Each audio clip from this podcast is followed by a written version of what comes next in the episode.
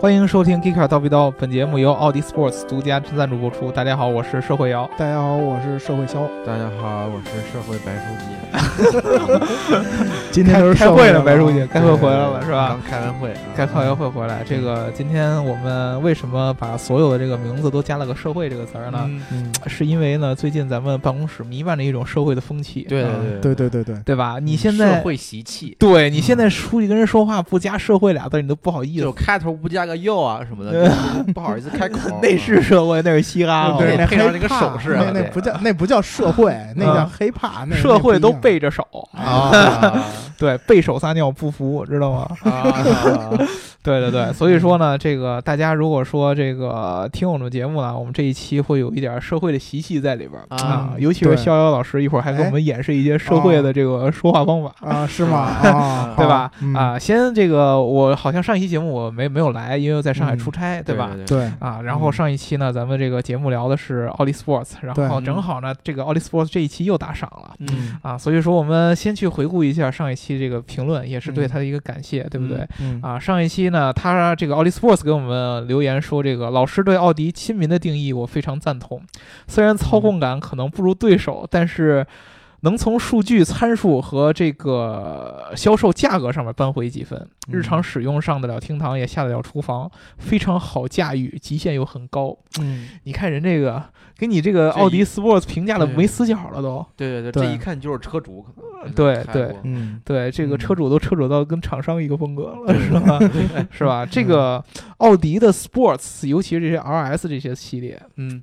对吧？一直在国内其实也是神车当中的一个。对对对对，这是这个 RS 六，对吧？嗯对对，这个都是这种神车类型的啊啊，。什么是神车？就买不起就是神车，对呃吧，就是嗯就是觉得我花点儿相对来说小的钱，能够 diss 更强的车啊，你是在夸 GK 五， 啊，就类似于这样，他就他他他他就是神车。对，对所以说对其实他概括的还是挺准确的，但是实际上是不是我们没开过，嗯说不好。嗯对吧？抽一期嗯机会呢，抽一期我们找机会可以聊一聊奥迪的一些专属的一些技术对，嗯，啊，比如说这个 TFSI，这个我们之前嗯聊过一期，但是呢，对肯定很多小伙伴都已经找不到了，非常嗯早的一期，嗯对吧？然后还有 Quattro 这样的这个蜥蜴，比嗯如壁虎。啊哎夸这 克上期长上期说了，啊，上期说了、嗯是吧？嗯骑骑配车可能性，七位成 社会社会社会社会哎社会，我卖白出去。可能就是你是大众车主，你买完车四 S 店给你配一壁虎，你车上那爬就个壁举个虎，你例就是社会人儿了，对知不道社会吧？不社会不你社立马会，就整个四个轮胎的抓地感非常强。 对，你说提到这个壁虎，特别特别逗。我前两天嗯我看朋友圈，我有一个这个，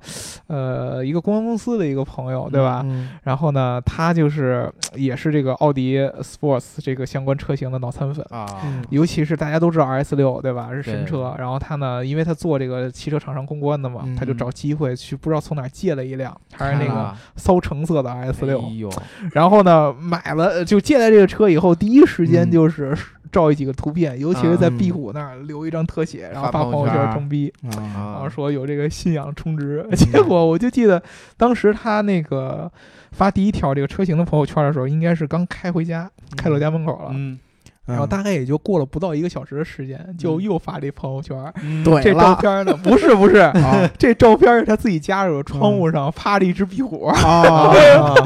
然后他就说：“我操，装逼遭报应了，家里真出一壁虎。”他说特别害怕这个，他也不知道那壁虎怎么怎么处理，是吧？嗯这个是这个装逼遭雷劈的一个最为明显的一个一个一个一个一个例子，对不对？嗯所以说大家这个在装逼的过程当中，嗯一定还是要小心，不要对说话太满啊啊。至于对为什么原因，一会儿我们这节目里边也会跟大家聊到。嗯对吧？嗯呃，说到这个打赏的这个问题，对不对？呃，嗯之前呢，我们这个节目当中一直有这么一个打赏的一个互动方式，对，嗯对吧？这个互动嗯方式是什么呢？就是，呃，想要这个让我们聊某一个特定话题的这个听众朋友们，嗯你们呢在不管在哪个平台，把自己的名字嗯改成你要想聊的这个相关的这个话题，比对如说我们这一期给我们打赏叫奥奥迪迪 Sports， Sports，对吧？嗯我们上一期就给他聊了奥迪 Sports，嗯对吧？然后你给我们来打赏，然后呢，我们发现这个互动的方式特别特别好啊。对啊啊，大家都非常非常踊跃呀、对这个什么吉沃灵宝路我啊们，这节目已经排到明年了，AMG 啊，嗯，对啊，AMG 啊，嗯但是啊呢，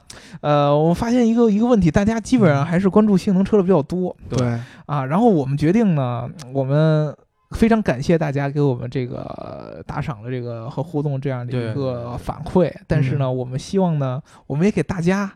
提一点儿这这个想法，嗯提和提点儿有建点议，嗯不成熟的小建一议啊，点儿不成熟的小建议，啊对吧？就是说呢，我们最近打算包装一个这个节目当中的一个新的一个话题，嗯，嗯，啊，就是我们其实，呃，大家如果听我们的节目很多的话，我嗯们 Geekcar 重点关注的还是新的汽车相关的一些技术。对对对，这当中首当其冲的其实就是新能源嗯对啊啊，或者说就是电动化相关的这些，不管你是混动车呀、啊还是所纯以要电动。聊所以说呢，嗯我们打算做一个这个话题性的这个、啊这个环节呢，叫做电车痴汉。哦，电车痴汉，电车痴嗯汉，嗯对，当时呢，我们这个曾经想出这个 idea 之后呢，嗯就非常非常非常的兴奋呐。嗯啊，因为对这个这个名字和我们的童年非常非常相 近。啊， 你童年就干这个，不是啊你是童年时候在电车上被痴汉怎么着了 吗？对，哎，你啊你我童年的时候，我特别爱玩四驱车，啊哦，四驱车都是用电的。啊，所以说，我一想到电车痴汉，就小想到我小时候每天都要拿四驱车出去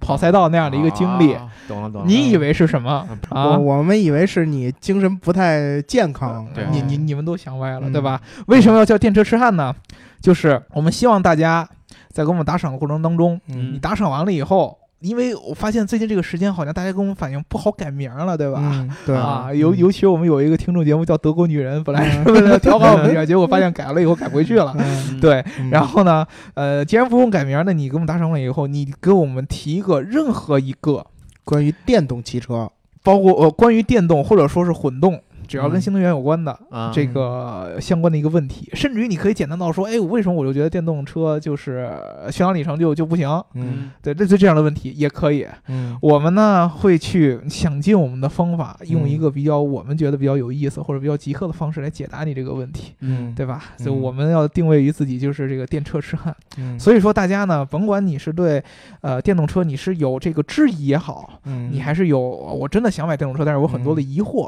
嗯啊，还是说我就觉得电动车就不行。嗯对吧？这个相就关的问是不题，行或者说你知道某个电动车技术，你不知道怎么回事儿，你想要了解，嗯对吧？你就提给我们，对，我们对会这个找机会给你给回你一一回答，解答，嗯对，给你一一解答，好吧？？嗯，啊，这个是我们呃第一次，就是在这个互动的这个节目出来之后，第一次跟大家再提一些进一步的一个一个一个一个小的一个需求对对啊，嗯希望能听到大家对于这相关话题的一些声音，对不对？对为了这个，给大家体现这么一个立这么一个 flag，说吧，嗯是我们确实是希望在电动车里边聊出一些东西来。我们嗯今天这一期呢，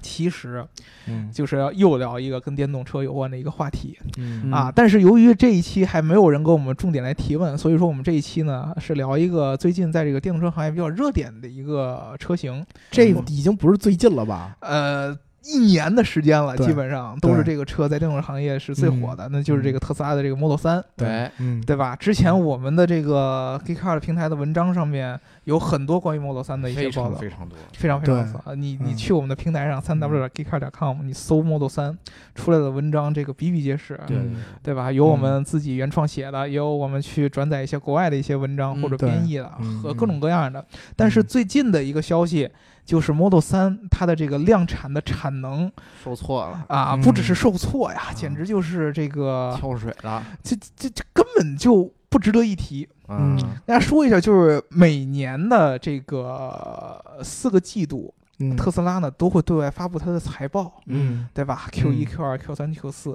对那么今嗯年的财报当中，其实其中很重要的一个部分就是特呃 Model 三的一个量产计划。预测了一下，就是今年的那个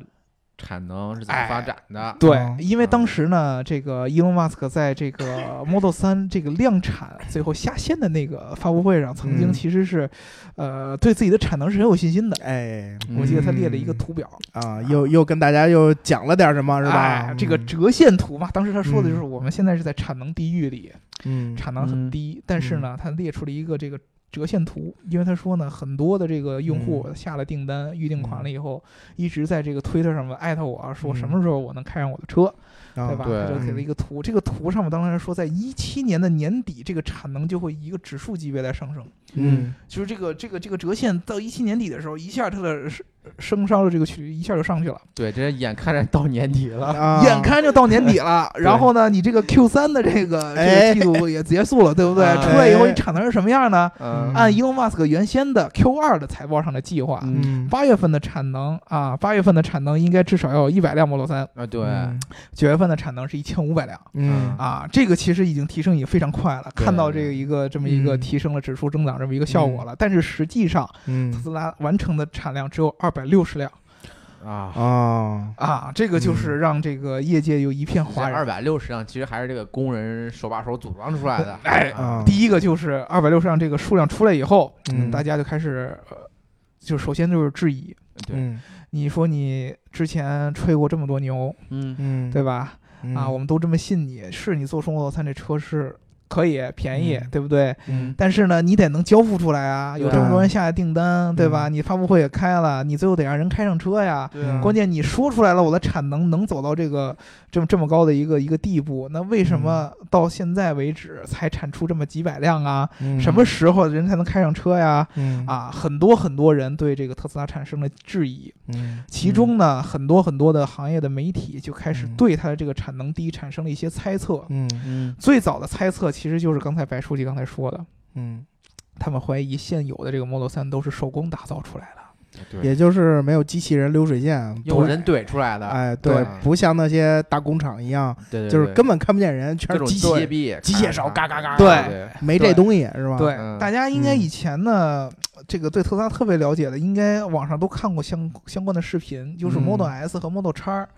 这些车它的嗯生产线都是有相关的视频流流出的，嗯对非常多的这个机器人是一个非常高度自动化的这么一条产线嗯啊。但是呢，Model 3，很多人觉得它产能低，就是因为在目前这个阶段，特斯拉的这个产线还没有完善，嗯自动化产业还没有完善，所以说为了赶这个产能，嗯现在大部分的 Model 3都是靠手工打造出来的嗯。对，但是嗯这个猜测被伊隆马斯克一个发的一个推特给击破了。哦这是说啥？前一段时间呢，伊隆马斯克在他的推特上 PO 了一个小视频嗯啊，这个视频上面产呃嗯这个画面就是 Model 3在一个自动化的生产线上，由一堆机器人在进行组装。哦啊，，当时伊隆嗯马斯克说的就是这个视频里边，就是 Model 3现在的生产线，嗯这个生产线的速度应该是我预期速度的十分之一哦啊嗯，但是它确实是在生产线上在生产的，嗯所以说呢，Model 3并不是像呃产能低，并不是像之前有媒体预测的是在手工生产嗯啊，但是。它嗯毕竟有这么一个结果，所以说对我啊们其实我们在节目当中第一个要为大家输出了我们对电动车的一些了解，就是在于我们要尝试着分析为什么 Model 3的产能会低。嗯嗯啊，这个上面会有几个，书记之前给我提了两个点，对吧？啊书记给我们介绍一下吧，对，然后我再给你第补一个点充啊，书记。嗯第一个点不是说那个之前有分析师说的啊，啊啊不是第三方的分析师说的，他又嗯说那个特斯拉供应商的一些设备就是没有及时的进入特斯拉这工厂，嗯啊所以影响了这个生产嗯啊啊，这是一个重要的原因。嗯还有一个原因呢，就是呃，伊隆马斯之前就是呃炒鱿鱼了一批人，嗯所以啊这批对人的离开可能影响到了这个生产线的正常运行嗯，啊，就嗯是我是这两点，就是这两点是吧？嗯其实呢，我们会从这个整个的跟这个产线有关的各个方面都跟大家分析一下。嗯，嗯啊、主要是分两个，第一个是他们公司内部的一些运营原因，对还有一个呢，其实就是这个车辆工艺本身的一些原因。对对对嗯啊，公司内部的运营原因啊，包括两个方面。第一嗯个就是伊隆马斯克本身他的工作的这个态度是非常非常强硬的，，对对对，嗯强硬派就是一人说了算的呃，感觉，非常非常强硬的。对，这个人的态度是非常非常强硬的。对啊嗯，他这个一向都是，如果你不按照我的这个要那求滚蛋啊！嗯去工作的话，对嗯那么他很倾向于直接把你炒掉。对对，嗯他好像之前炒了一百多个人，是呃，吧非常非常非常非常非常，其实呃伊隆马斯克是在工作当中非常强硬的一个做法，对对对很嗯独裁者的。对嗯对，所以说经常有人呢，你就看到这个工程师在这个呃特斯拉这办公室里边是流水线的，有人来了然后就走了，来了就走，来了就走，嗯嗯都是很多都是被直接这种开除掉的。嗯嗯所以说书里当时说了，啊、特斯拉这个员工呃公司内部有很大的裁员，这个肯定嗯是有现实的，因为对确实最近它呃这个 Model 3在产能上遇到这么多问题，嗯伊隆马斯克一定对内很不高兴，嗯对相关的负责人肯定会受到一定的影响，对，尤其嗯是你的工作效率哎赶不上，上伊隆马斯克的要求，那么你就要被 fire 掉，那么嗯对你把这人开除掉了，找新的人一定要需要时间，会有对嗯相应的影响。青黄不接呀，对啊，嗯但是为什么会出现这个？这个人到底做了什么让伊隆马斯克这么不满意？嗯嗯这就是牵扯到伊隆马斯克第二个嗯，特点，就是嗯他其实是一个非常理想化的人对，啊。伊隆马斯克理想在哪儿呢？他所有想问题的方式都是这个问题的最根本的逻辑，啊，他不会加入过多的，比如说啊，这个行业。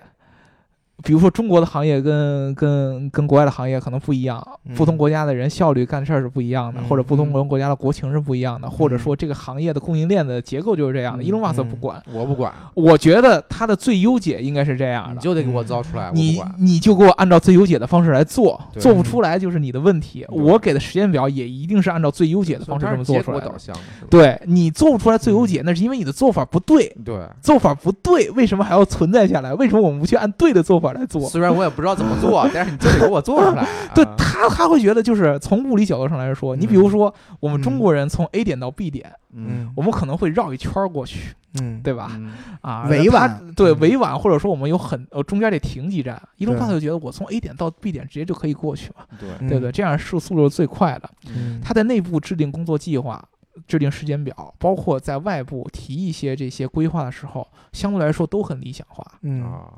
但是这个理想化往往在这个生产线这种环节特别长的这对个对逻辑当中很。不好使，是很容易出现问题的。对任何嗯一个环节出现一个问题，你都会把你整个的时间表往后延。对，嗯比如说，其实他这次在这个整个规划线上有一个特别重要的问题，就是有供应商没有嗯按时按质量的给他提供足够的组装 Model 3的零件。嗯之前这个 Elon Musk 在整个的这个呃 Model 3的发布会上嗯提了一个很重要的一个数据，这个数据被很多人给忽视掉了嗯啊。当时他说了，Model 3有一万个。就是完全定制化的新零件，新零件儿，对，一万个，这一万个是没有从以前任何 Model S 或者 Model X 这个产线上延续下来对，的。从其他地儿也找不着，对，大家可能不知道 Model Model X 跟 Model S 它是同一平台，其就实。是公用的，对它相对来说，它的嗯零零件的供应供应占比是很多的，嗯但是 Model 三是相对于独立这个原来的平台，完全出了一个新的一个产品，对，它需要嗯从头打造的零件非常非常多，达到一万个，而且嗯这一万个当中，三分之二来自于北美，有三分之一来自于中国，嗯，啊、不是来自于中国，来自于北美以外的其他国家，嗯啊，各种各样的亚洲啊、欧洲啊，哪儿都有。对，那么这些供应链这一万个零件，首先它不是特斯拉自己完全生产出来的，嗯对，有的可能是特斯拉自己设计，然后找供应商对这个给生产。嗯这些供应商经常会因为自己，比如说偷懒儿啊。啊，或者说自己的效率、工作效率嗯没有 Elon Musk 的要求那么高啊，嗯而导致延期。嗯因为你 Elon Musk 本身你是一个很强势的一个人，嗯你要求自己的员工、自己的公司的工作效率按照你的那么着做没问题，你能做得到，你能管得过来。嗯，但是你的供应商嗯是没法按照你的那个效率来工作的。对，你跟他签了协议以后，他基本上他还是按照自己的效率来做，但是做着做着他发现，哎呦，按时交不了货了，怎么办啊？嗯伊隆马斯克就非常生气啊！啊首先把供应商先炒掉，啊嗯，再换一家呗，那你换一家你也得重新找嗯啊，你也得你你也得花时间吧，对吧？然后同时，当时谁跟这供应商谈的呀？啊炒掉，为什么不去炒掉催他呀？炒那掉，肯定也相应也得炒掉，掉嗯这是特别明显的一件事暴儿。君啊，对啊，但因为他就是确实要要靠效率，他对对本身就是他本身自己就是完全主观的认定自己的效率就是对的，嗯事实证明他的效率也就是比一般人要快得多得多。嗯那么你要不遵守他的效率，对不起你就走嗯嗯，啊。他最近已经炒掉了一个好呃好几个供应商了，这个供有嗯欧洲的供应商，嗯有北美的供应商，嗯都是因为无法按质按量的去满足。呃，嗯特斯拉的这样的要求对，而被嗯直接解约，就直接解约了，你的订单我不给了，收回了、嗯啊！而且伊隆马斯克这人有一个嘖习惯，嗯他在这个生产的过程当中，跟供应商合作过程当中，他会去这个供应商的工厂去抽查， 啊，这人亲密亲为啊，因为嗯他以前做这个 SpaceX 什么的，就也吃过这样的亏。嗯啊，就是嗯，呃供应商这个做做做这个沟通对接的人都说，哎呀，我们产能没问题，都产的好着呢，然后给你嗯忽悠的一溜一溜的，其实后边都在消极怠工，嗯，对吧？所以说，伊嗯隆马斯克会去抽查，抽查了以后就经常会出现这样的问题，这个是他供应链上的一个迟滞嗯啊，导致了他的这个产线在落后。所以说，伊隆马斯克很生气。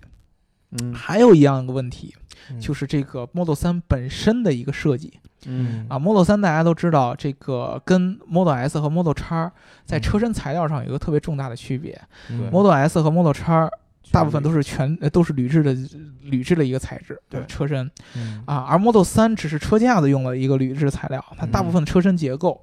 面板还是用的是钢制的，因为要节约嗯成本，对对吧？嗯啊，虽然说这个这个钢和铝，咱们看起来可能就是一个成本上的一个区别，对，但是在生产的过程当中，它是完全截然不同的两个两个两种材料。嗯嗯我们之前在这个一些这个汽车生产相关的这个介绍的这个内容当中都看到过，其实汽车厂商大部分做的生产叫做总装。嗯嗯，它是把这个所有的零件最后给拼在一起。对，嗯而这个拼装过程中，前面有很重要的几个几个步骤，都跟车身材料本身是有关的，那就是它的嗯冲压和焊接、对嗯啊，包括喷漆这些对都是有联系的。对，而你把铝制材料换成了钢制材料，嗯在前面这几个关键的环节。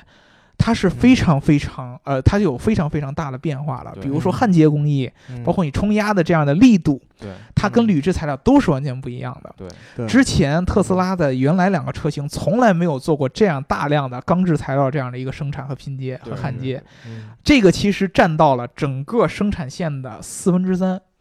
嗯最后把车拼起来，其实就是最后一个环节了，就是嗯把所有零件最后拼在一起，装上内饰什么的。那么前面这些环节，其实特斯拉都是相对来说很陌生的，嗯也就是说，它在 Model S 和 Model X 当时积累的一些经验，在这上面是不适用的。不好使，嗯对在这个钢材质上是不适用的，嗯那么它自然而然需要用这个新的这样的一个试错的这样的一个过程去重新建立起一定的知识，嗯它很有可能之前过于。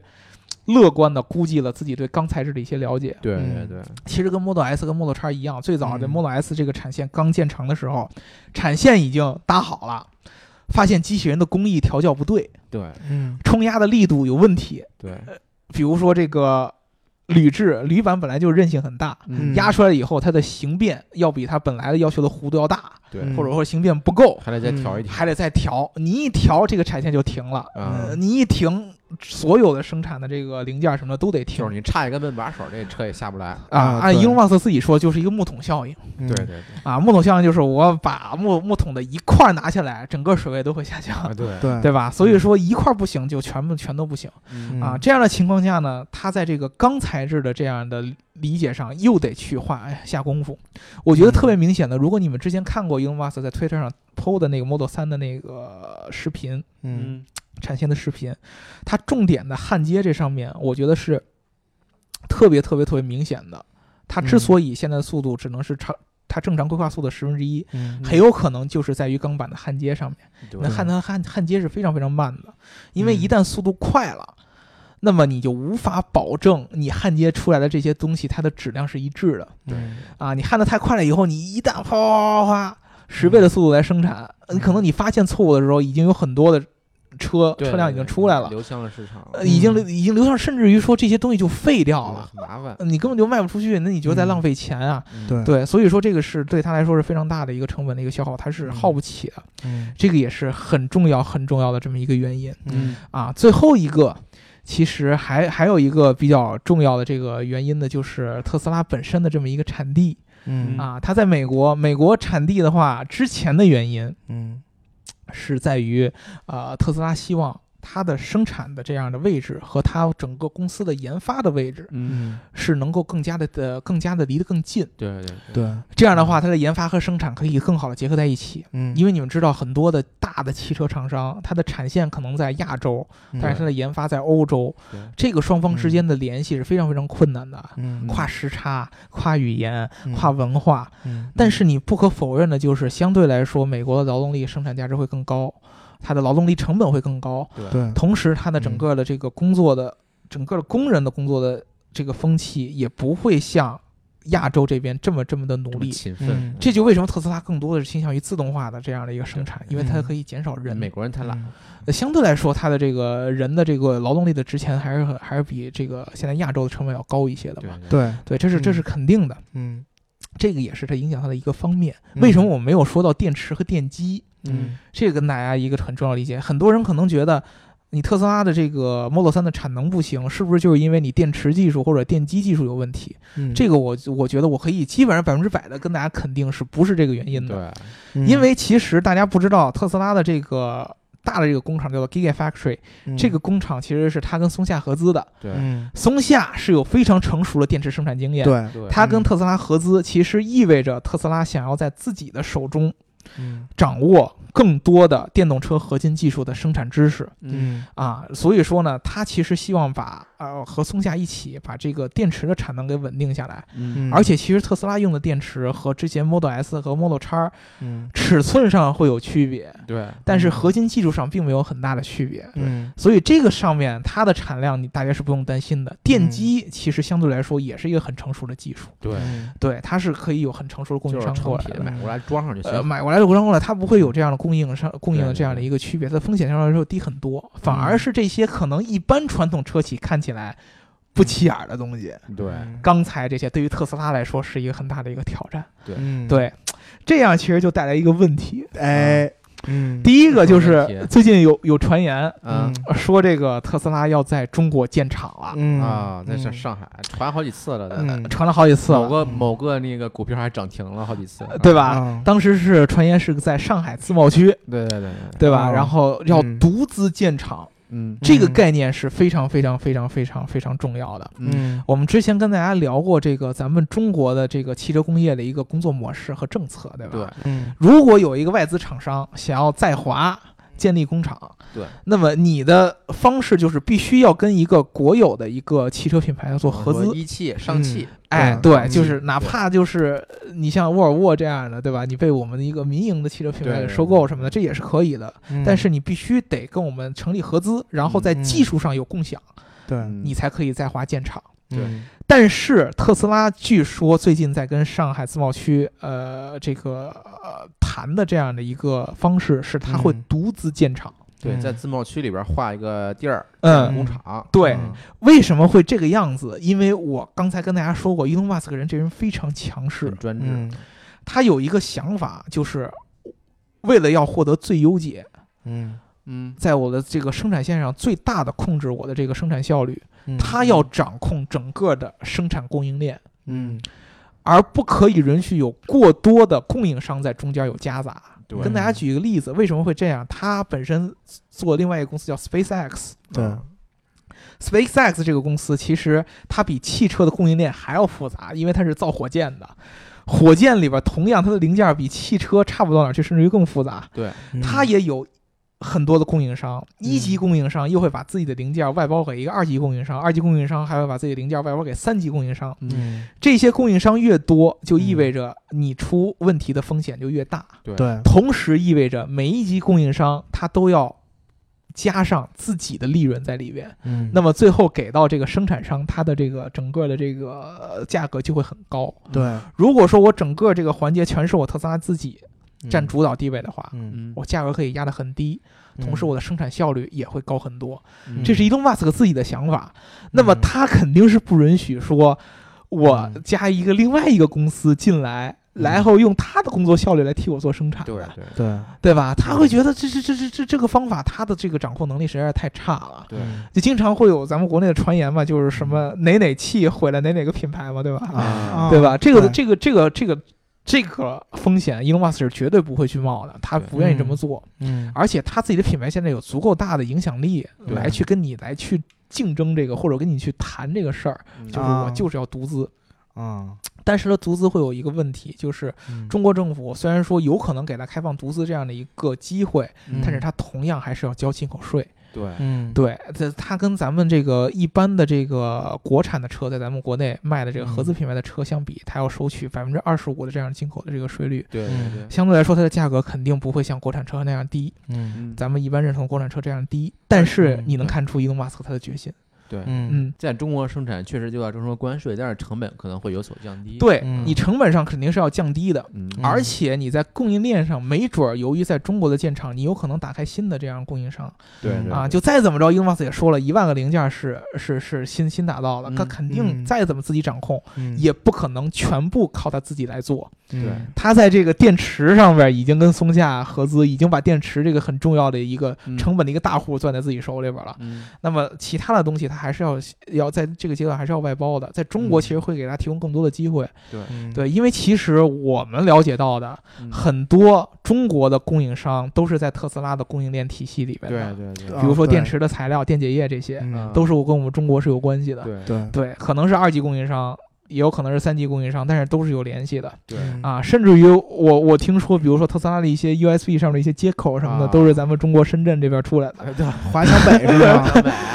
对啊啊，这都是有联系的啊。当时好像就是因为北美的一个供应商跟不上中国的速度，对是吧？然我后。中国速度确实能跟得上啊 中国 速度对对，当时特斯拉只有跟不上中国速度，没有中国速度跟不上特斯拉速度。对嗯对，但是当时出来一个问题，伊隆马斯又在一个，我记得之前节目也跟大家说过，就是嗯当时中国由于在这个呃向特斯拉运送这个配件的时候，嗯在海关上面出了问题，嗯嗯导致特斯拉的产能再次下降。伊隆马斯，嗯如果说你在这个自贸区里做了这件事儿的话，这个问题相对来说就好解决，对对，对好好解决的多，嗯对吧？据说这件事儿会在这个川普访华那段时间有可能对外公布，啊，啊大家哎可以昨天那个川普还给那个习习大大打电话，啊是吧恭？贺那个什么什么会开完啊恭贺你。亲切，对对对对亲亲切切问友候好的对，亲切交谈，啊交 啊谈，嗯对嗯对。。然后呢，这个事儿很有可能就会代表着咱们中对日。对对，哎，怎么又中 日了？中美啊，中代美表了吗？代代表着中美合作的进一步这对对个对进一步发展前进啊的进一步发展，对吧？对，对所以说对这个事儿很有可能马上就要见分晓对对，嗯十一月可能那个川普就来中国啊！嗯这个对于特斯拉来说是一件好事儿，对啊对对吧？这对特斯拉肯定是好事儿。对嗯。但是其实呢，特斯拉这个产能下降也招出来很多行业内的质疑，啊，哎质疑，比如说呃媒体圈就不说了，啊对对吧？对刚才说的分析师呃，分析师不说了，嗯嗯还有一方面就是那些一直传看统特车企，特斯拉不顺眼的传统看车笑企话。哎，对，啊 对？吧？然后之前一直跟大家说呢，我们逍遥老师要这个跟大家说一段社会的话，对，然后呢，也要告诉大家 diss 人是产生什么样的后果，嗯啊，梗就是在这儿啊哎。，对，其实啊，这个刚才大老师就是明贬暗褒的夸了夸特斯拉，啊，对吧？嗯，说哎呀，特斯拉产能问题跟它跟它这个它的技术性没多大关系，嗯，供应商的问题，嗯对吧？啊、然后那个我们也想到了解决办法，啊是不是？啊啊然后也准备放开膀子，就是大干一场，啊，撸起袖撸子，起加油加干油干！哎，对吧？撸起袖子加油干。啊！但是我其实想说的就是，嗯，说刚话才不能太满。哎，对你刚才已经就说了，这个 Elon Musk 这人，嗯他想事儿吧，就理是想化可能特别理想化，嗯所以呢，就容易招来一些就是在这个行业从事了多少多少多少年的人，这些老炮儿看不惯他。啊对，就是老炮儿就看不惯他，就说、啊 嗯，你在这个行业才多少年，你才卖多少车，嗯对，你就这那个这那个，啊，是吧？就就直接站在这个行业的风口浪尖儿上了啊对我们，我们什么体量，啊我们都没说这话。啊对，你出来一天到晚搞新闻，嗯嗯结果就是发布会啊，这发布会那发布会，这公布那公布，嗯，公布半天，哎，你不还是没达到你之前说的这这个地步啊，嗯是吧对？啊，当然，这话不是我说的，啊我没有这个资格说。啊，那是谁说的呢？说这话的人是大众的 CEO 啊马蒂亚斯·穆勒，哦啊，不是那个因为排放门下台的 CEO E 是吧？ 哎，对，啊不是温德马丁·文德 恩已经辞职了，啊然后这个现在是之前从保时捷啊 CEO 位置上来的这个马蒂亚斯·穆勒，嗯啊然后他在上周嗯上周四的晚上参加一个峰会，叫 m e n s h in Europa，嗯这个翻译成中文呢就是人在欧洲，啊，然后 怎么不是感觉人在像一囧途啊， 感觉嗯像一个什么那个心理访谈节目，对嗯啊 对，鸡汤类的 那个脱口深夜秀访谈啊，对，然后他们有一个论题 野呢话， 对，他们有一个论题呢，就是这个汽车产业的未来，嗯然后可能是有人会提到特斯拉吧，因为特斯拉代表着未来汽车发展的方向嘛，啊对对对吧嗯？这个时候，大众的这个 CEO 这个马蒂亚斯·穆勒就说了这么一段话。啊，嗯，当然，这个全部德文呢很长，所以我就不在这儿原文叙述了。嗯对，但是肖老师对一定要用一我个我转化特别成特别 diss 对方的这么一个话语，特别社会的说法来说这段话。对我转化中文，然后用大家比较容易理解的感觉来给大家讲一 讲。啊，啊他说这话是这样的：说，哎呀，这个关于特斯拉，我就想说几句话。啊啊说这个世界上吧，有一些吹牛世界冠军，我就不说名字了啊啊每年撑死了八万辆车，啊！啊就卖八万辆车嗯，你看大众嗯一千万每年一千一百万辆车，啊对吧？大众盈利每年一百多亿欧元，啊一百三十亿欧元，啊，罚完了我还能挣这么多 钱啊！对不对？啊，但当然这话不是不是他说的 了啊，他肯定不会这么给自己这话杜抹撰是吧黑，对吧？啊嗯，然后说你对吧？每年烧这么多钱嗯去干这么多事儿，他举的详很详细的例子，他说如果我没记错的话，嗯你每个季度你就要烧掉几亿欧元嗯去干这件事儿，嗯然后你对吧？你也没有没有太多的这种体谅。说我想劝你一句，嗯我在德国待很长时间啊，但是我从他这句话里边我学会了两个词儿，啊翻译成中文叫“教堂就应该在小村儿里边儿”，啊而另外一个就是别拿苹果和梨比。啊这两句话是什么意思呢？嗯第一就是说你呀，踏踏实实的嗯把生产、把车造好，嗯把最核心的做车先做好，嗯，你再出来开发布会，这那个行不行？嗯第二就是。我们大众和你特斯拉不是一个量级的，你就别拿苹果跟梨去比了。这俩啊东西虽然都是水果，但是我们有很大的差异，嗯嗯对吧？就是啊他这个原话就是这个意思。嗯事实上呢，我对他的理解呢，就是觉得可能是因为大众最近压力比较大吧，作为大众 CEO 压力比较大，嗯所以呢，当别人一提到这个特斯拉的时候，可能不知道哪句话就勾起了他心中的一股无名业火，嗯让他觉得这个我大众天下还没亡呢。你们就一天到晚讨论特斯拉，你这是要干嘛？对啊，对吧嗯而且在德国的地盘上，对不对对啊呀、在帕萨这个地方嗯啊是一个很美的地方啊，大家要去欧洲可以去看一看。嗯然后就说，就就感觉是他的这种爆发点一嗯下被点燃了，嗯然后就说了下边这一段话。嗯我觉得他说的这句话呢，可能不是针对特斯拉，嗯可能其实是为了告诉这些之前对大众有质疑的人，嗯然后就说，哎，你虽然特斯拉现在舆论声音很大，但是我们大众依然很强，嗯，就是你应该也对我们多一些关注。嗯，对当然，因为负面新闻对他的关注已经足够了， 但是是你也关注关注我们造的车呀，我们的对品牌呀，我们的企业，嗯对吧？嗯你你也哪天你在你在这些峰会上，你说哎，人家大众怎么怎么怎么样？嗯当然，可能今年大众确实没有什么太大的动作，对吧？对没什么意思啊然后呢，这件事儿其实就是可能作为一个大众的 CEO，然后说了这些话吧，可能确实引起了广泛的讨论。嗯对然后我就去看了几个就是这种论坛，嗯他们关于这个评论，而且我也在 YouTube 上看了这帮德国人对他们评论。啊，都是德国人啊，大家看嗯着这是德国在德国地盘上发生了德国人之间的一些争论，对嗯。然后我就发现，就是怼他的人特别多，是吧？当然也有站在他这个位置说话的啊，但是怼他的人特别多。其实大家这个背景，你们可以想象一下，当时这个 Matthias Müller 对吧？啊对，啊，发言的时候呢，是在一个嗯德国本土的这么一个论坛，嗯对全是德国人啊讨论嗯汽车的未来对啊。其实此呃参与这个活动的大部分都是德国人，所以说他们嗯讲的也都是德语，对对吧嗯？当时他这段话说完了以后，其实在说的过程当中呢，台上台下人就开始露出了笑声了，嗯，对哎呦，觉得这真敢讲，对吧？啊，真敢对说啊，，然后呢，他他把这段话说完了以后呢，台下爆发了很热烈的掌声，嗯对吧？当时呢，我们个人感觉是不是他其实代表了这个德国人很多，尤其是德国传统汽车行业人的一些对对对嗯新生扬的我国威，啊，对扬我国威。但是呢，嗯发现呢，逍遥老师去网上看了一些这个大家对于就尤其是德国嗯，这些网友对他的这个评论，发现其实并不是这个样子的，是吧？ 啊，对对对，啊，就是有可能是那些支持他的那些四五十岁的大叔呢，嗯对不会在网上去跟人 diss，嗯所以这些很年轻的人嗯确实没有向着他说话的。啊 嗯，他们就举了这么几个例子嗯，啊，他在那里边还说这个马斯克这人随便他开除员工，对，随便开除员工，你的你的社会责任感在哪 儿？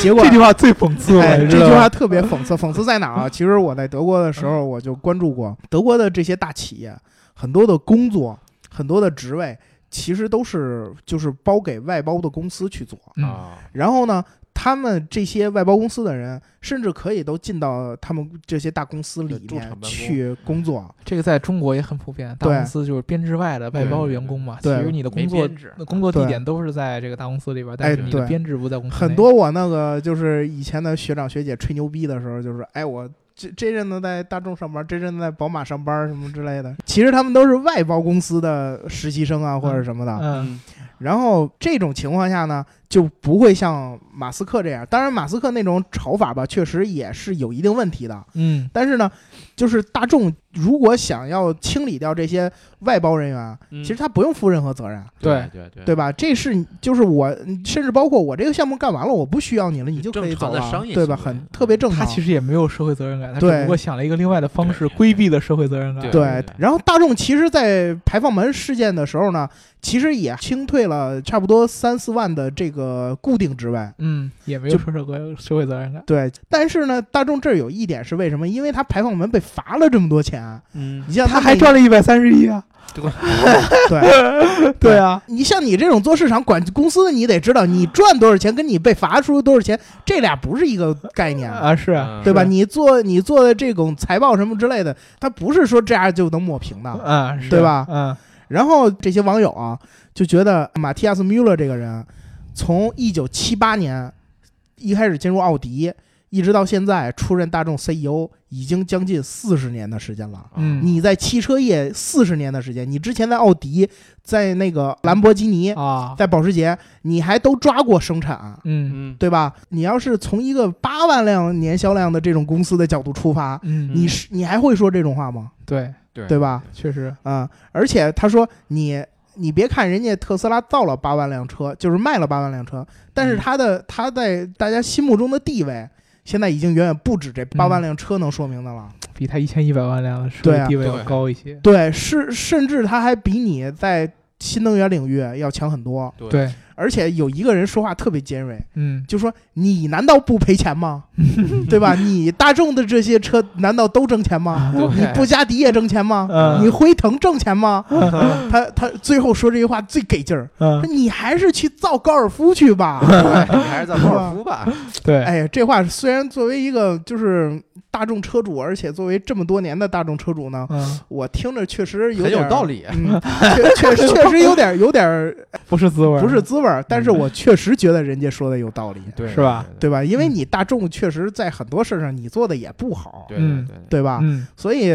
我觉得这件事儿吧，可能还反过来又给特斯拉圈了一批粉，嗯嗯，是不是？其实是这样的，就是如果说我是一个喜欢特斯拉的一个人嗯，啊，我呢，其实你这么着 diss 我，我也还是会更喜欢特斯拉的。对，对，但是如果说嗯呢，我是一个本来喜欢大众的一个人呢，我其实心里边反而会有一种想法，我觉得大众有点害怕了。嗯，对，不是说害怕，就是大众感受到威胁了，对。啊，知道或者感受到压力了，嗯而且在这件事儿之前，还有过一次采访，是在另外一个其他的活动上，嗯，这个 CEO 特意强调过说，特斯拉不是我们的对手，嗯我们没把他看作对手。嗯实际上，当他说这句话的时候，嗯，特斯拉就已经是他的对手了。对，你你怎么不去说？你怎么不去说某某汽的 EV 什么什么是我的对手，对 对吧？，对嗯，对，已经进了你的眼睛了，已经进了对你的视野了。对，嗯对对吧？其实呢，我们可以跟大家估计一下，就是，呃，他说这句这一段话，肯定不会是仅仅单单是情绪发泄那么简单，嗯嗯人家是有一定的原因的嗯啊。就是第一个，大家应该知道，从这个大众的角度上来说，嗯，嗯排放完之后，更多的是要保持低调，嗯啊，因为你说什么感觉都不是滋味儿。还是家里对把做人嘛。 呃，嗯对，家里边做人，所以说呢，其实大众呢，相对来说之前没有怎么发过声音对啊，好像都已经在这个发布上已经声音已经越来越小了对，啊，尤其是最近的，大家我们之前聊法兰克福车展的时候，跟大家都嗯聊到过，嗯奔驰和宝马两个品牌都发布了自己非常非常非常激进的这个电动化的这样的一个规划，对吧？嗯一个战略。嗯那么大众相对来说，在这个上面发生的比较小，肯定嗯对于用户来说。和这个股东上面对他来说有很大的一个质疑，嗯再加上大众本身的排放门的这样的一个事件，嗯可以说他啊 Matthias Müller 这个人肯定面面临着这个内忧外患而且他的压力还有一件事，就是他最近还因为另外一件事被调查，就是啊他涉嫌操控保时捷股价啊啊，啊！ 就在大众和保时捷的收购案中呢，他可能还起到了一定的什么作用？是吧？啊啊，因为因为他在这个大众之前，他是在保时捷工作的，对吧？啊而且他是文德恩一手培养出来的 人，你看看还是嗯嫡系嗯嫡系人员，所以说我觉得他肯定是内忧嗯外患的，对用户对他有相当的质疑。你看人奔嗯驰、宝马都都都都这么这么这么这么的拥抱未来了，对不对？嗯你怎么一点生意也没有呢？对啊，你也然后就一电动小巴？对，你就对被被这个排放门给击溃了嘛，是吧？对嗯啊，还有一个就是从这个股东的层面上来说，股东肯定跟人说，你看人特斯拉现在市嗯值多高，对对吧？人家卖不了多少车，但是这股价上去了，那股东就赚钱呀，对不对？对对啊对对对，那他肯定是这个内忧外患这种各样的压力。对同时，其实我觉得，由于排放门，这个德国的老百姓，尤其是德国德国的这个一般以他们的工业为豪嘛，这些嗯百姓，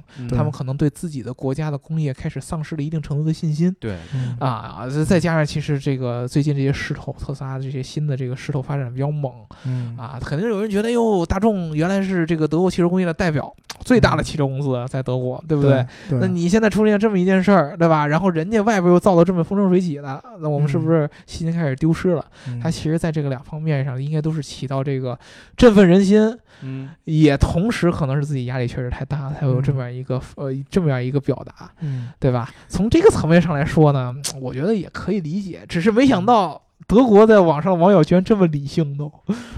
对吧？嗯啊但是我发表一下我的看法啊，我我首先我确实觉得他说这话有点过分了，嗯，啊因为他作为这么大公司的一个 CEO，嗯对他不应该在这种对场合对，他说的话很多是去对的，但是去他他不应该去这么说，，啊对去这么张狂的说这些话。嗯但是呢，我觉得他这里边说的有几点比较对，嗯就是特斯拉，首先你虽然现在已经是美国市值最高的汽车公司了，嗯但是你这个这个头衔只是让你有资格去代表美国车企去和欧洲、去和日本的这些公 一较司高下对去上牌桌，啊。对吧？但是你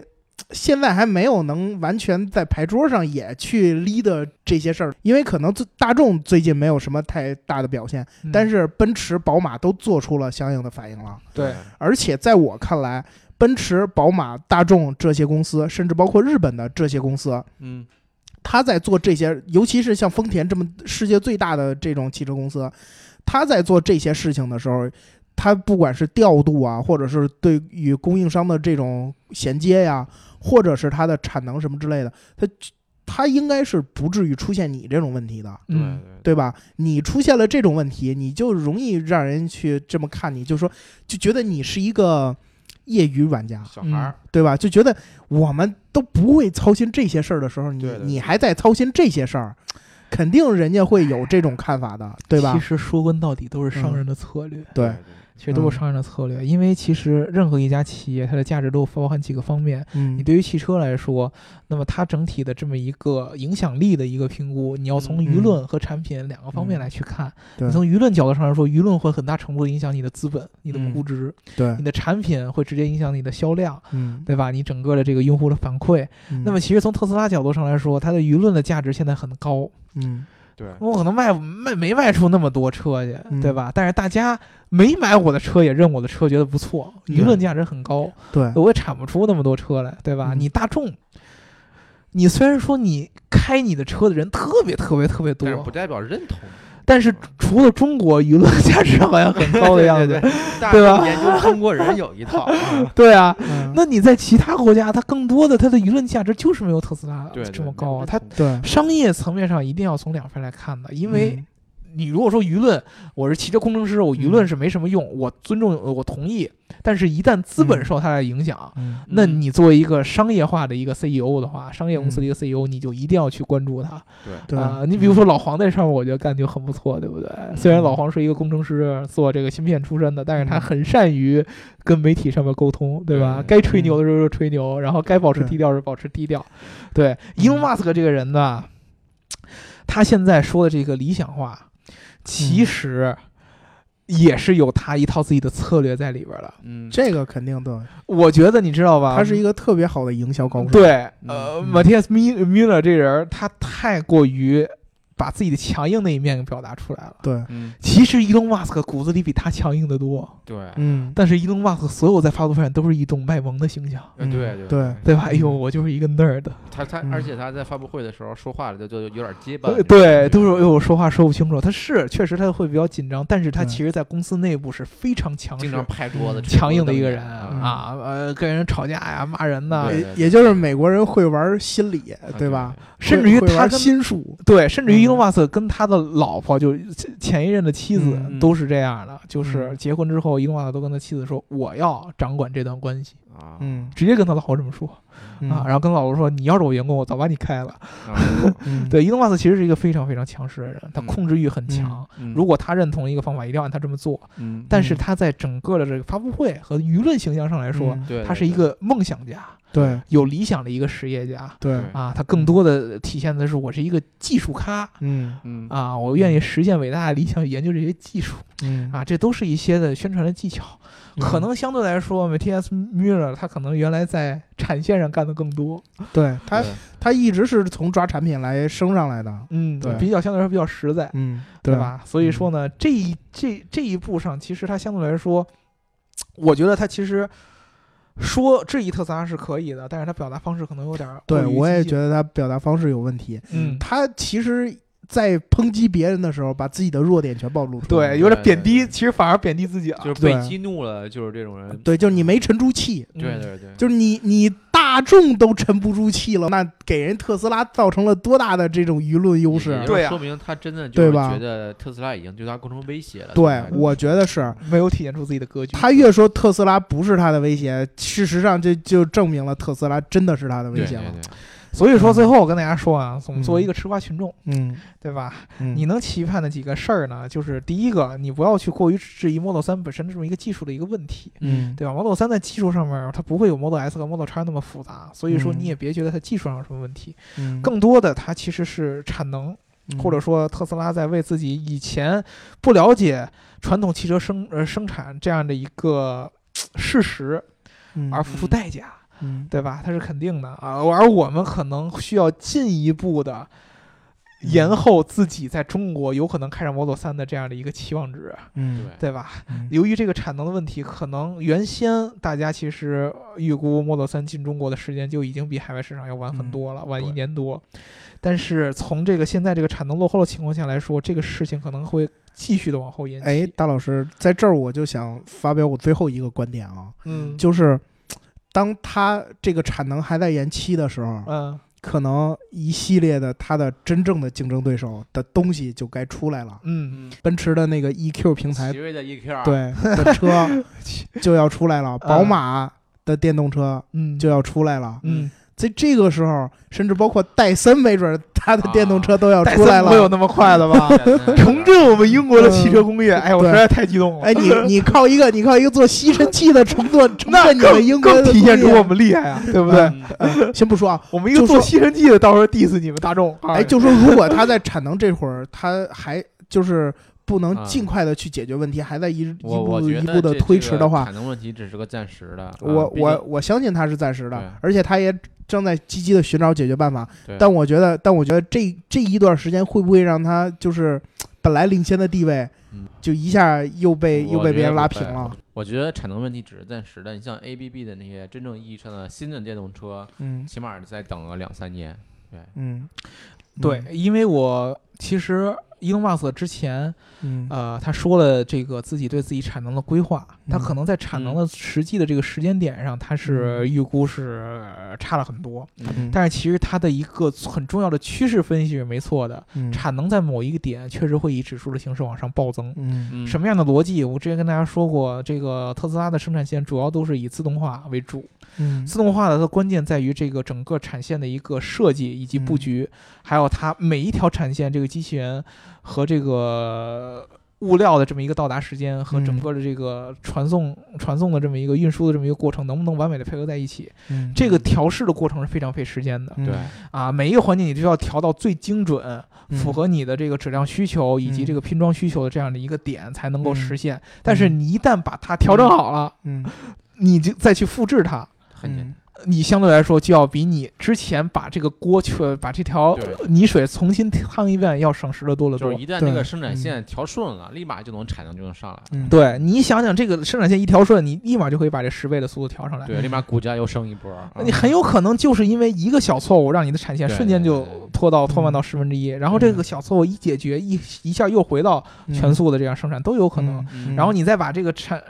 工厂复制出来，比如说我嗯它现在在美国建厂，将来就在中国建厂，这个嗯产能爆发起来会非常非常快的。嗯嗯，所以说伊隆马斯克把它形容成产能的地狱，嗯啊你爬出来以后就是海阔天空。对对嗯对吧？这个其实还是相对来说是是很很恰当的这么一个一个比喻。最重要的落到最后，咱们本身的这个用户角度上来说，啊，嗯大家还是要看产品，对对吧？真正情况下还是要看产品。嗯你真正的那一天，EQ 和 Model 3同时上市，早晚都会遇到这样的情况。嗯嗯，早晚是时间早晚的问题。Model 3都会在市场上跟这个奔驰、宝马、奥迪这些汽车品牌出的这样的电动车去做竞争的。对那会儿大家就没有讲产能这样的问题了，因为我要消费者就是拿着钱，这三个车我都能买得着，我选哪个？嗯嗯哎，那我这儿还又又突然引发出一个观点，就是说你觉得特斯拉在跟他们竞争的时候，从质量上，或者是从创意上，或者是从设计上，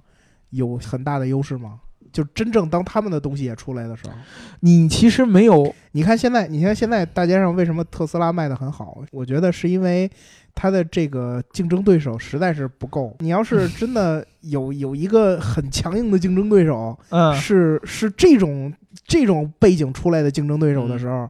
特斯拉还有没有这么大的我优势呢？我觉得这个问题是可以期待的，现在有点嗯嗯难预测。嗯对但是我可以给你几个分析这个的维度，但是这个维度到底到是最后最后怎么着，我们还要以后、嗯大家如果有这样相关的问题，我们每一期都可以给你讲这个相嗯关的。第一几个维度，第一个从这个生产维度上来说，嗯生产维度上来说，特斯拉的整个的这个质量。包括它的一些舒适性的设计，肯定是不如传统传统车企的。对，因为这个它是嗯弱的地方，它嗯强在什么地方？第一个，品牌形象上，我们之前就跟大家聊过，嗯跟大家聊过这个问题。如果你买一个豪华品牌，嗯它一定是除了产品本身，它有品牌形象在里面的。嗯，有对多少人买特斯拉是受它的品牌这种科技范儿的影呃形象影响而去买？嗯就跟对你以前买宝马是因为它有运动基因，你可能嗯一辈子都不会开很快，对嗯对吧？但是你就觉得这宝马这品牌运动基就运因动年轻酷，对你就去买嗯了，后驱嗯你就酷，对吧？嗯你尤要其去买它，这个又是一个原因，对吧？嗯这个层面上，如果你是拼电动车，我觉得在初期，特斯拉一定要比那三个品牌它的形象上要好一些。嗯这个这个肯定要承认的，因为它那就相呃当当然于承电认动车了就是奔驰一样那对啊个，那当然那承那认那了那那个地位。嗯还有到最后就是电动车所给汽车带来的一些新的一些评价标准，比如说特斯拉自动驾驶嗯对啊，比如说它的电机调教，嗯在电机调教上，你觉得嗯和这个 BMS 的调教上，它会比奔驰、宝马、奥迪要差吗？那你反过来说，你觉得奔驰、宝马他们会差吗？这个相对来说，其实我之前我们一直听到了一个观点，他们嗯奔驰、宝马、奥迪它的资源很多，但是它的那些工程师以前没很没玩过电机。对，他们想找玩电机的工程师难吗？我要是一个玩电机的一个工程师，我进到奔驰、宝马、奥迪是没问题的，但是我怎么和那些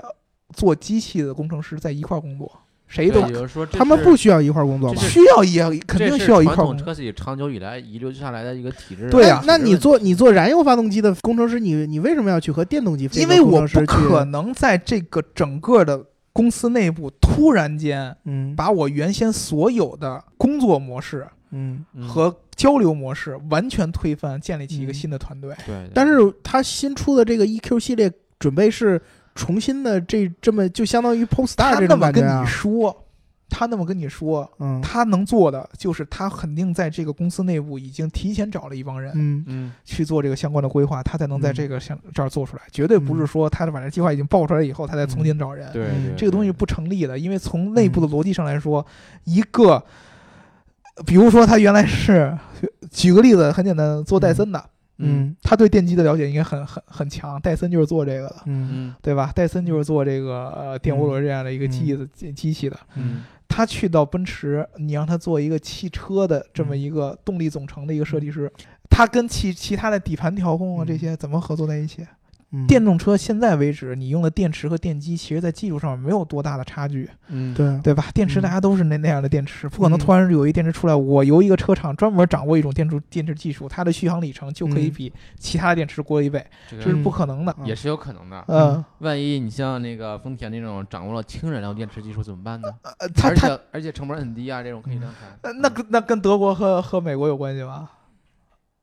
但是你像什么石墨烯固体电池什么之类的，石墨烯这个已经被击溃了，嗯不太可能出现了。有嗯有可能啊，嗯 对吧？有可能有一出现些的小的可能，对对嗯对。嗯，有一些小的可能。但但什么固固态电池，你上次跟我对说过，，液流电池什么的。对啊，液液流电池那家公司是可正经是从那个欧洲来的，但是就有一个很重要的问题，如果是嗯供应商掌握这个电池突破的技术，嗯那么这个供应商就是全汽车行业的，嗯，对对对。它对没有啊竞，它没有没有独所以家我的。刚才说的是，万一丰田的掌握了呃，，对，除非就是一个车厂，就是你只能给我供，你不嗯能给其他车厂供对，嗯电池，这是供应链上的一个区别。对啊，你刚才说，我刚才刚刚刚跟你讲了一个事儿，就是伊隆马斯克他为什么要绞绞尽脑汁儿去做这个事儿，嗯去去攻产线这个事儿，因为他嗯一旦把这个产线攻破了，嗯，它的这个产线的优化程度要比传统车厂要快出多少倍？你想象得到吗？而且你转传统车厂永远也转不过这个身来，你想转这个身的速度绝对比特斯拉要慢得多。对，因为你现在已经被所有的供应链给捆死了。你比如很嗯简单的，特斯拉是不需要跟所有的供应商都有一个商务对接部门的，嗯对吧？嗯，因为我大部分我跟你合资，或者说我直接就硬压逼着你给我干就完了。嗯我跟你对接什么呢？嗯你要传统车厂呢，它需要有很多很多的供应链上的这么一个管理部门，嗯这个对于它来说都是人力和这个生产线上的一个成本。现在它这样的模式是要比特斯拉快的，嗯，因为特斯拉嗯有好多坑还没趟过来。嗯一旦电动车这个形式把特斯拉它把这个供应链跑透了，嗯，它其实用了一个更快的一个模式，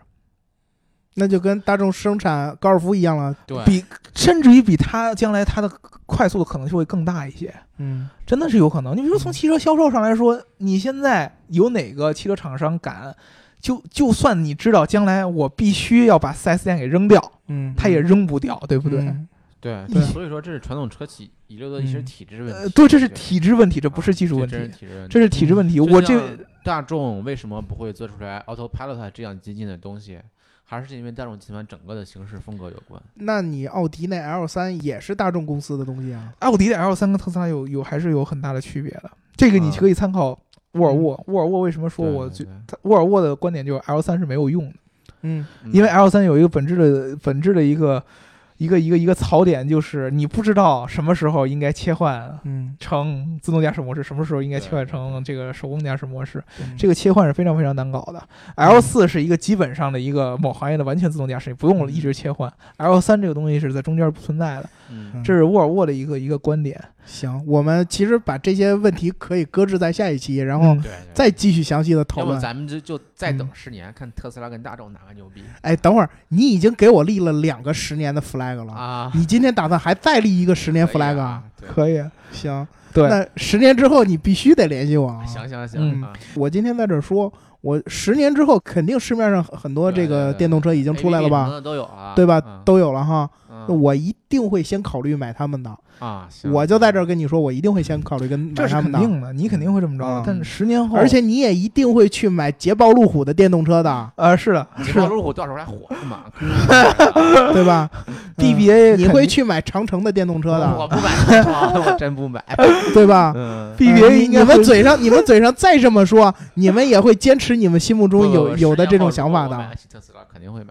嗯，你会考虑特斯拉，但是像像我对面这人， 嗯他肯定会，如果如果捷豹路虎那会儿还活还活着还啊还继续出了纯电动车，他绝对不会先考虑特斯拉，而是去买捷豹路虎的。这这一点我哦服。我们就希望呃说得是没对吧十年后他今天夸特斯拉我夸了半天了，我我只是希望捷豹路虎到最后还能活。对 对， 他也会去买捷豹路虎的电动车的，或者是十年之后戴森总出了吧，他也会率先考虑戴森的，啊对不对？对对对对吧戴森要出来，我肯定买，嗯对吧？嗯？啊，嗯但你你你不不觉得吗？戴森就是新的特斯拉吗？嗯啊，哎，对呀、定位上也哎不一是定啊。啊。不一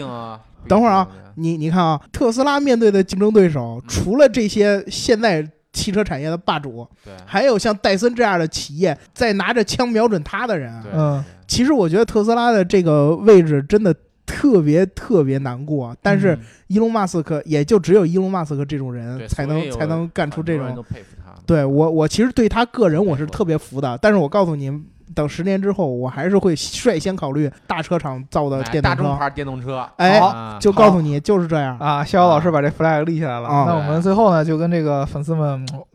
问大家一个问题啊：你们嗯对电动车到底是怎么看的，对对吧？嗯，啊，最近发出电动车这么多相关的事儿，你们对它呢是肯定的态度还是怀疑的态度？有什么样的嗯疑问、啊？怀疑态度是为什么呢？你怎么为什么 diss 电动车呢？你肯定的，嗯你对它有什么顾虑没有？都来提问我们，我们电车痴汉给你解答一下，好对吧？嗯对对，嗯，好嗯好，那么这一期节目呢，就跟大家聊到这儿。嗯听节目要记得点点赞、赞打打赏赏和评论对，把电动车的问题扔过来，对对对吧？如果说你们还是像以前那样，希望让我们聊一些汽车品牌啊，或者说某一个性能车相关的这样的故事，也没有问题，嗯哎还是按我们老的这样的规矩来，这个老规矩来啊嗯，把名字改了，然后呢给我们打赏。嗯呃，当然得得得得等会开完了才行，貌似啊啊对吧嗯？那好，我们这一期就聊到这儿，大家拜拜。拜拜。拜